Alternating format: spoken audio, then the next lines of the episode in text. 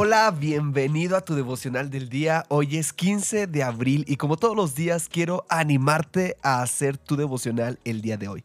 En este podcast tenemos la meta de leer toda la Biblia en un año y para lograrlo hay que leer tres capítulos diarios. Hoy toca Josué 19, 20 y Hechos 16. Y de estos tres capítulos yo saco un pasaje central que es el que me llamó la atención y es el que te quiero compartir el día de hoy. Y lo podemos encontrar en Hechos 16.1 y dice así. Pablo llegó primero a Derbe, luego a Listra. Encontró allí a un discípulo de nombre Timoteo, hijo de madre judía, devota y padre griego. Todos los amigos de Listra e Iconio decían lo buen joven que era Pablo quería reclutarlo para su misión, pero primero lo llevó aparte y lo circuncidó para que no ofendiera a los judíos que vivían en esos lugares.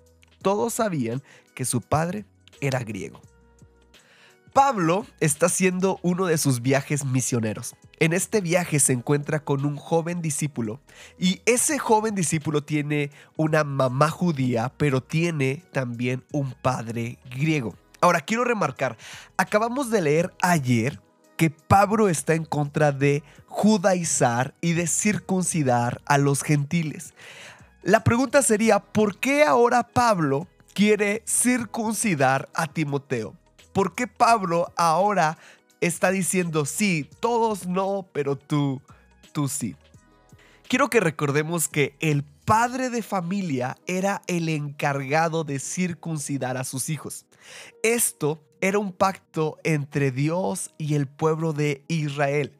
Timoteo, teniendo un padre griego, quizás no tuvo un lazo fuerte en esta área. Tal vez le faltaba el área de paternidad.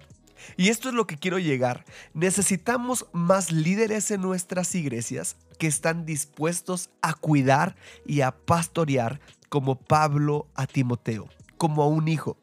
Esto nos ayudará a vivir sin orfandad en nuestras comunidades.